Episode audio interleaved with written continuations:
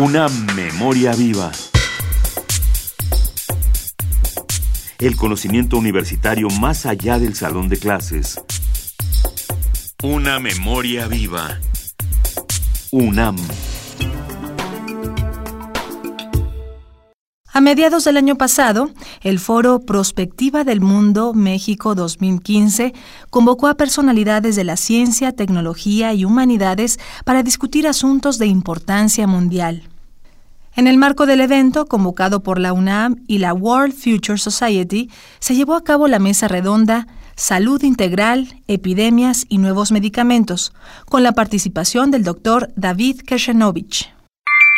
Desde 1980, la obesidad es un problema que ha crecido exponencialmente en todo el mundo. En 2014, más de 1.900 millones de adultos tenían sobrepeso, de los cuales más de 600 millones eran obesos.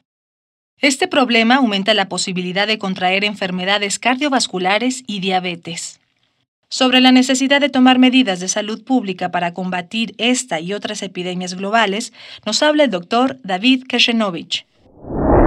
La investigación y la innovación pueden ayudar a resolver parte de los problemas de salud pública presentes y emergentes, como la creciente prevalencia que se mencionó de enfermedad de Alzheimer, la diabetes y las denominadas superbacterias resistentes a los antibióticos y que incluso pueden terminar con la época dorada de lo que significa la utilidad de los antibióticos.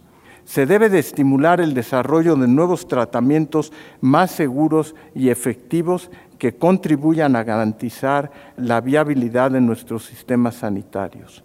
En 1922, Fleming, un investigador, descubrió la lisocima, una enzima que puso de manifiesto que en la secreción nasal poseía la facultad de disolver determinados tipos de bacterias.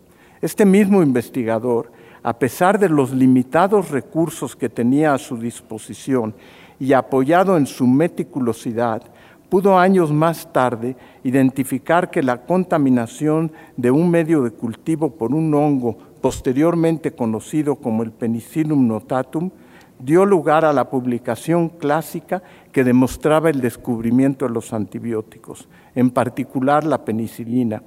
Enfatizo este ejemplo para señalar que la investigación no está peleada con los recursos económicos de un país y muchos de los avances científicos requieren nada más de la estimulación de los investigadores. Es en este sentido donde nos debemos preguntar si las epidemias globales pueden disminuirse o evitarse únicamente a través de la educación profesional o pública o si requerimos de una implementación más agresiva de otras estrategias a nivel mundial como es favorecer la investigación en países en desarrollo. David Kashenovich es egresado de la Facultad de Medicina de la UNAM. Cursó estudios de posgrado en Londres, Inglaterra. Ha trabajado en el Instituto Nacional de Ciencias Médicas y Nutrición, del cual es director general. Actualmente es consejero de la Comisión Nacional de Arbitraje Médico. Una memoria viva. El conocimiento universitario más allá del salón de clases. Una memoria viva. UNAM.